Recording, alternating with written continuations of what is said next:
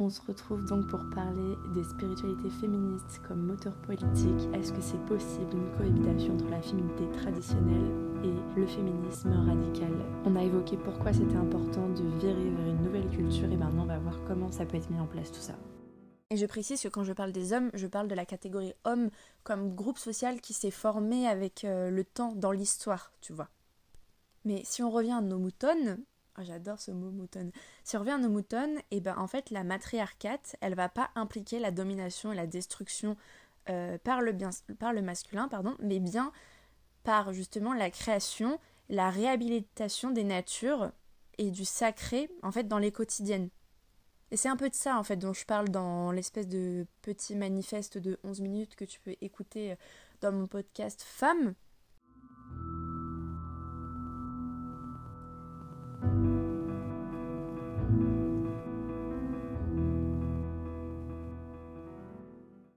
Créer cette nouvelle culture où les femmes et la nature sont pas que des stocks de ressources, où les hommes sont des sujets où on est également sujette, bah, c'est positif, ça implique que tous et toutes on provient des natures. Et ça pour moi, tu vois, c'est un fondement de la matriarcate. À partir du moment où un homme, il va recommencer à appréhender ses propres émotions, il va recommencer à appréhender sa partie yin, et de là, il sera beaucoup plus apte à aborder le monde qui l'entoure en fait. Et du coup, qu'on casse ce truc entre nature et culture et qu'on réunisse le tout, tu vois. Et que du coup, les hommes comme les femmes euh, retrouvent euh, les instances naturelles comme quelque chose de super positif et qui fait partie de nous, en fait. Et c'est donc ça le culte de la déesse, la déesse qu'on peut aussi appeler univers. C'est pas une entité supérieure qui est adorée, elle est en toute chose et elle est toute chose. Dans le genre, on est toutes et tous euh, la déesse finalement. Et ça, pour moi, il y a vraiment ce truc où les femmes, on est concernées, on est prises en compte, on est valorisées pour nos capacités. Et le but, voilà, c'est pas de reproduire les divisions, c'est pouvoir cohabiter entre le point de vue de la féminité traditionnelle et celui du féminisme radical, du coup. Parce qu'il y a des femmes qui ont des vies où elles sont mamans, des vies de mère, comme on dit.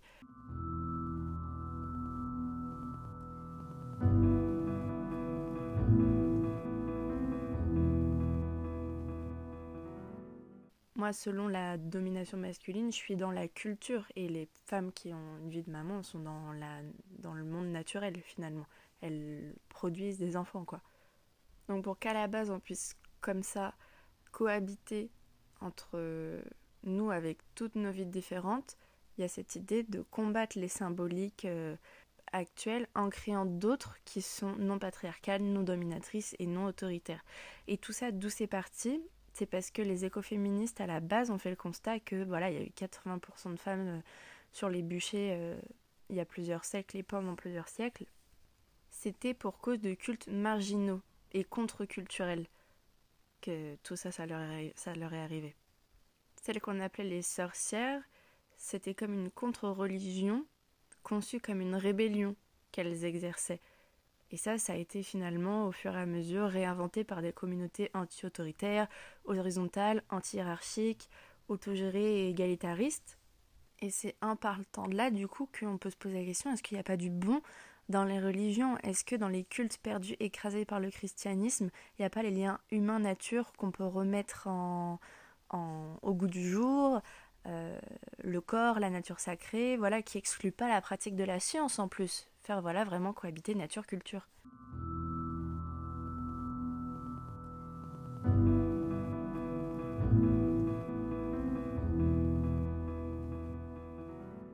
En partant du constat qu'il y a une forte influence des symboles religieux dans la société, bah du coup il y a certains agencements sociaux qui deviennent normaux, le fait qu'on voilà on est des hommes en haut et nous en bas en tant que femmes par exemple, dans l'acquisition de nos droits.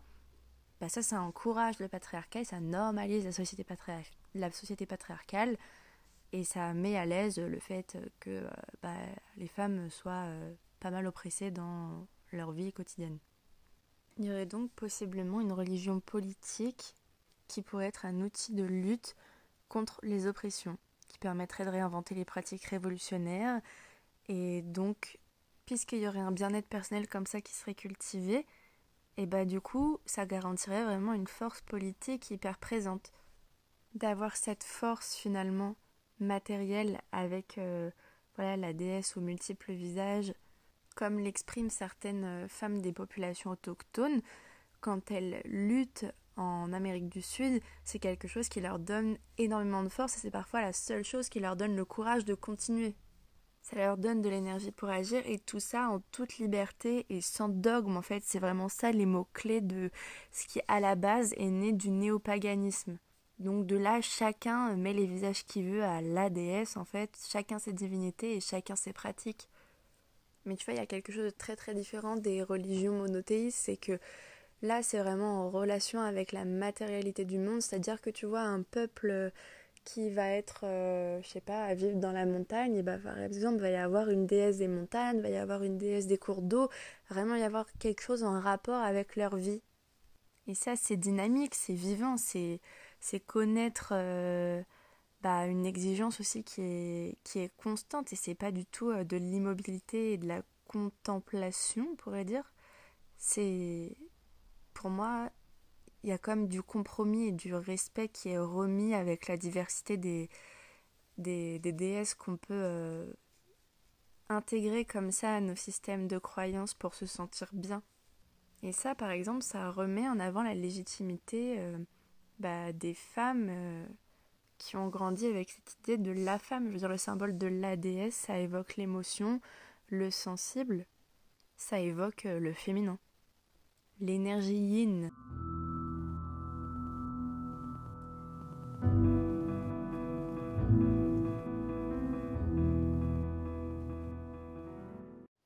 Tout ça, tout ce que je vous ai parlé précédemment, on peut se rendre compte que c'est vraiment compatible avec les projets politiques anarchistes. On sait très bien en tant que qu'anarchiste à quel point le mot fait peur aujourd'hui, mais comment c'est adaptable à ce qui peut se passer euh, si voilà on revalorise euh, l'énergie yin et qu'on accepte que ça peut être finalement en toute, en toute personne, bah souvent l'étape 1 que moi je peux penser, imaginer, c'est que voilà, peut-être euh, euh, méditer toutes les histoires de trans, de pratiques spirituelles individuelles, ça peut avoir lieu. Mais après, ces pratiques-là, ça implique une modification de la perception et ça arrange bien le système patriarcal, patri... Oula, 1, 2, 3, patriarcal qu'on en reste là aujourd'hui.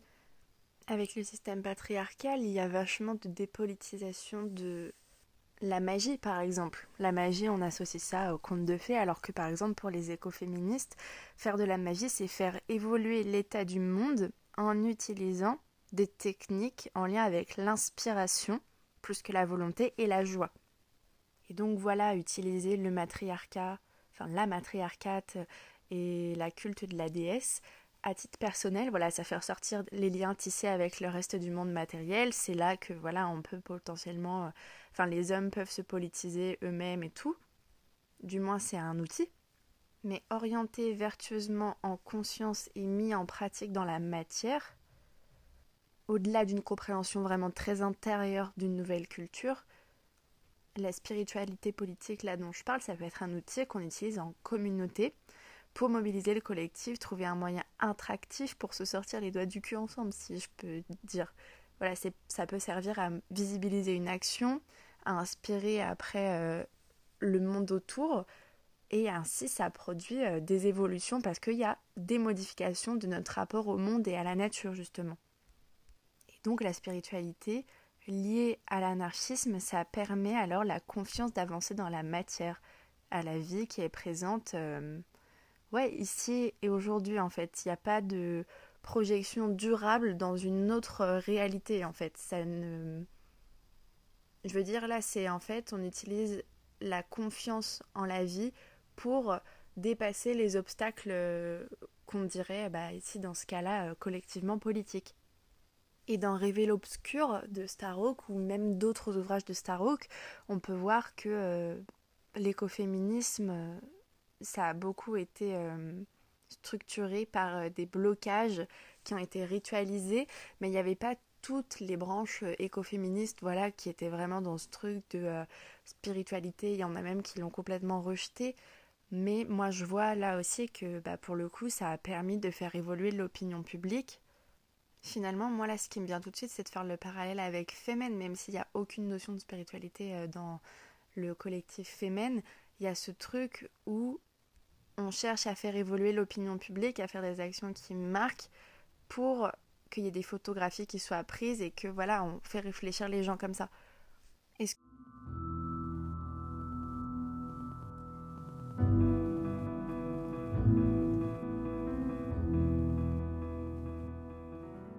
que je trouve très intéressant de lier cette spiritualité politique à l'anarchisme, c'est que bah, ça peut rassembler en fait, ça peut rassembler et ça peut être un moyen de lutte aussi contre le classisme. Le classisme donc c'est euh, l'oppression des personnes euh, qui font partie euh, des classes sociales dites les plus défavorisées. Je mettrais quand même un warning avec le fait que voilà, il faut faire gaffe à l'appropriation culturelle amérindienne selon moi dans ce genre de trucs, mais ça peut rassembler parce que il y a des techniques mobilisatrices, des liens solides, une certaine cohésion dans l'action politique qui augmente l'efficacité. Et c'est là que c'est pas simple aussi parce que finalement d'agrémenter euh, à l'écologie et au féminisme la spiritualité, ça demande une organisation de la vie en communauté euh, qui, euh, bah, qui, va, ouais, qui va demander beaucoup d'énergie et beaucoup de temps. Et c'est là que du coup le questionnement actuel, c'est est-ce que, tu vois, pour nuancer, ça crée pas aussi une dépolitisation, le fait d'utiliser la spiritualité comme euh, moyen d'action politique. Est-ce que la spiritualité mène à l'abandon du politique? Est-ce que ça déplace l'attention? Je pense que c'est comme un espèce de dosage, mais que la spiritualité, ça peut être un moteur d'action politique. Pour moi, une nouvelle force de mobilisation euh, aujourd'hui si on arrive à réorienter, voilà, et à, équilibrer ce yin et yang en nous et autour de nous, du coup, parce que le fait de s'occuper de son pouvoir du dedans, comme dit Starhawk, c'est voilà, c'est évoluer, euh, c'est évoluer à l'intérieur de soi, se reconnecter avec sa sensorialité, c'est contrer le pouvoir sur et du coup les hiérarchies. Et moi, par rapport à mes expériences là sur 3-4 ans de, de, des milieux féministes et écologistes, moi je trouve que ça c'est une super euh, accroche, un super point sur lequel se, se focaliser parce qu'on a justement une possibilité de cohabitation pour une mise en communauté qui aujourd'hui est hyper nécessaire quoi pour moi. Il y a un respect mutuel dans les luttes qui parfois pour moi manque. Je prendrais par exemple dans les années 70, on a les, femmes euh, anarchistes et féministes, appelées anarcha-féministes, qui euh, traitaient très très peu de la question du racisme en fait. Et même aujourd'hui, au fur et à mesure qu'on avance dans le temps, on voit que bah, y a des femmes dans le féminisme parfois qui se sentent euh, pas forcément représentées dans des luttes euh, de femmes féministes de classe plutôt bourgeoise et blanche.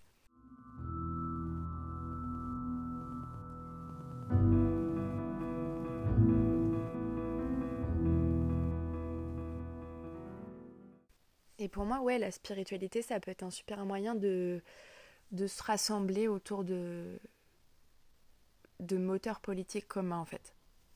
Mais aujourd'hui, voilà, il y a quand même le fait que l'écoféminisme, c'est devenu quand même plutôt théorique plutôt que militant.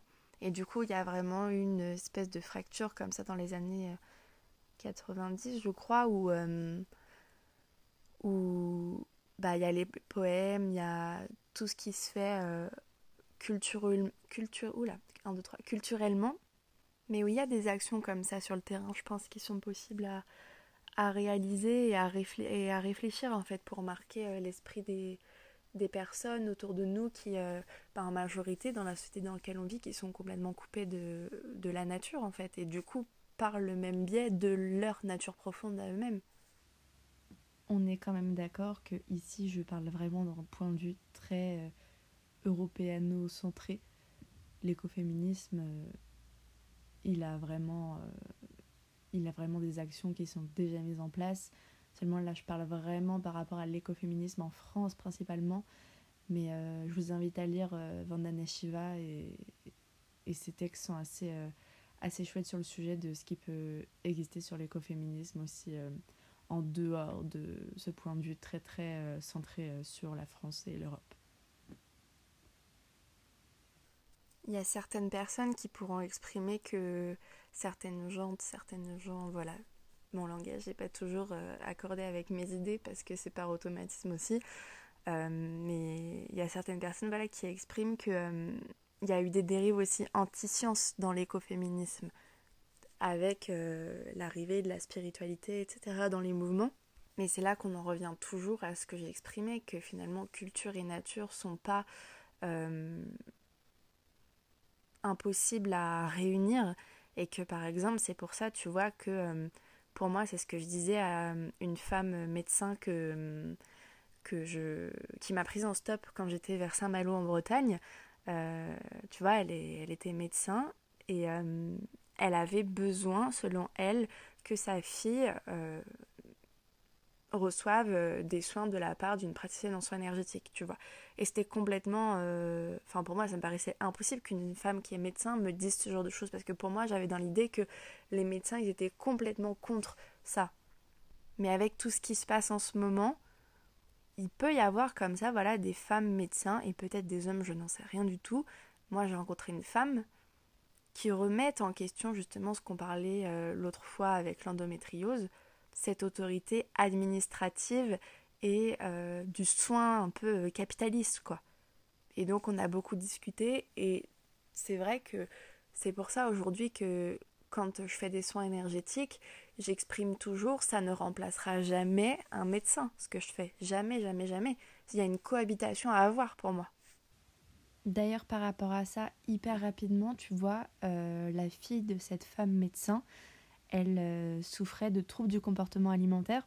Donc c'est un truc euh, qu'on peut voir aussi en soins énergétiques et, et aller voilà, chercher à la racine pourquoi il y a ces troubles du comportement alimentaire qui sont là.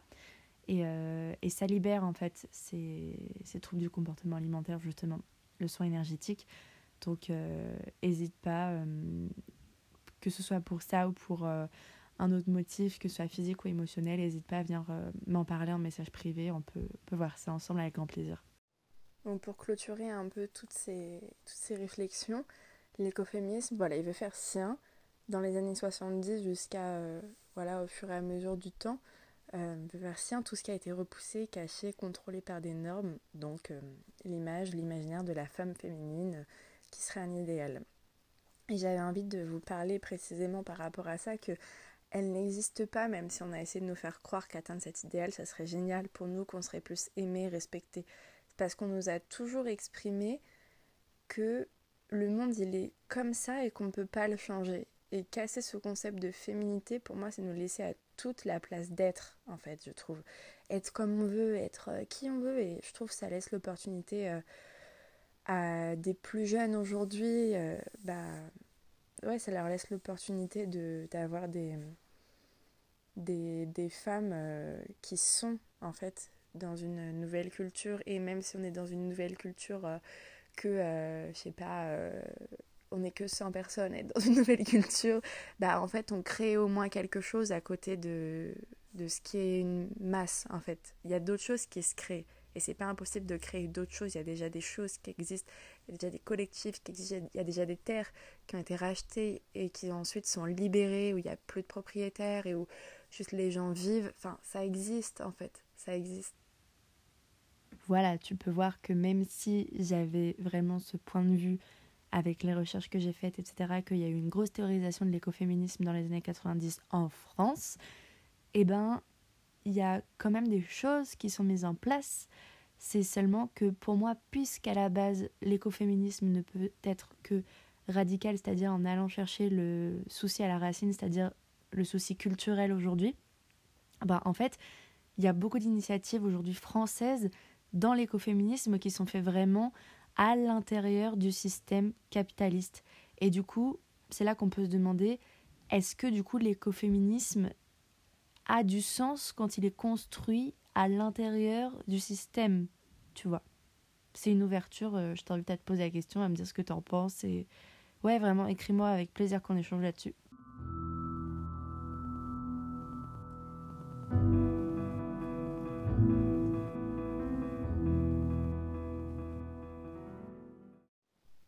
Ça existe, mais est-ce que aussi ça va pas créer de nouvelles normes? C'est-à-dire que c'est là que moi, pour moi, on s'aperçoit que les choses sont pas toutes noires ou toutes blanches. C'est que je me suis interrogée plusieurs fois et prenez peut-être le temps aussi de songer si vous souhaitez. Est-ce que c'est possible de garder le terme de féminité Et le redéfinir? À ça, moi, je, je réponds par rapport à ce que j'ai vécu. Euh, et j'aime aller à la racine des choses pour qu'il y ait des changements assez euh, radicaux en général.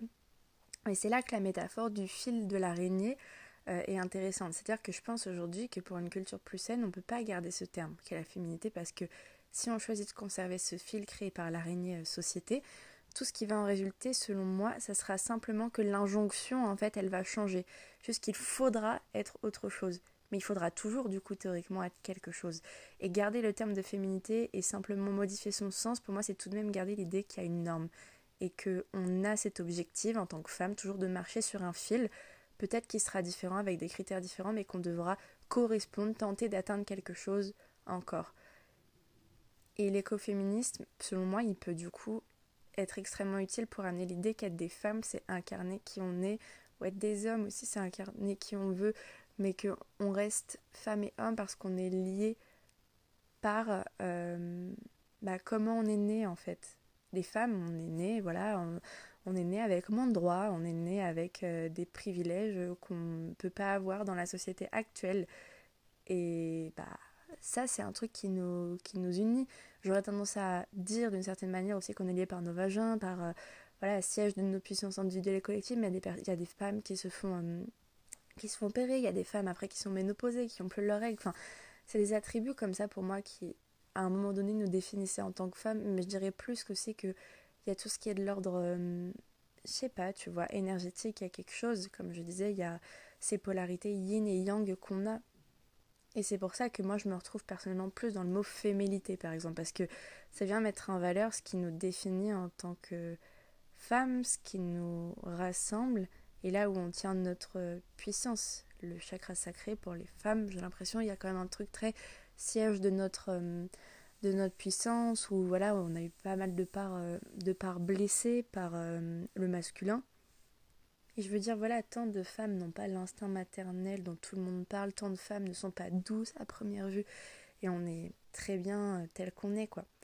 Mais pour le comprendre, pour l'intégrer dans nos corps, ça, nos corps physiques et énergétiques, bah, c'est pas, pas évident, et c'est pour ça que moi, ça me tient archi à cœur que les femmes reprennent conscience de nos individualités, nos forces, nos puissances individuelles, collectives, et porter le politique par le lyrisme de la féminine universelle, revaloriser les sensibilités, les attachements, les soins.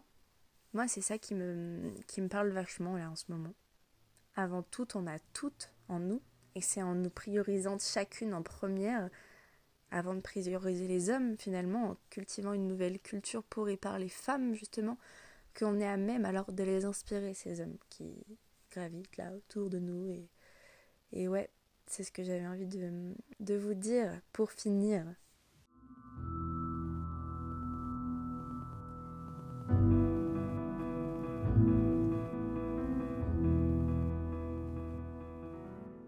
En vrai, trop ravi si t'as écouté tout ce que j'avais à partager jusque-là. Merci à toi pour avoir écouté ces deux épisodes, ou merci à toi pour avoir pris ce que tu avais à apprendre en écoutant un épisode. C'est trop chouette. Si tu as des remarques à me faire, franchement, vraiment, écris-moi. Ce sera avec plaisir que j'améliorerai le podcast. Et, euh, et avec plaisir qu'on échange à propos d'autres sujets. Enfin voilà, tu vas sur mon Instagram et tu vois aussi euh, les, les services que je propose, etc. Enfin, n'hésite pas à, jeter un coup d'œil ou, ou même à m'envoyer tes questions. Ce sera avec, euh, avec grand plaisir.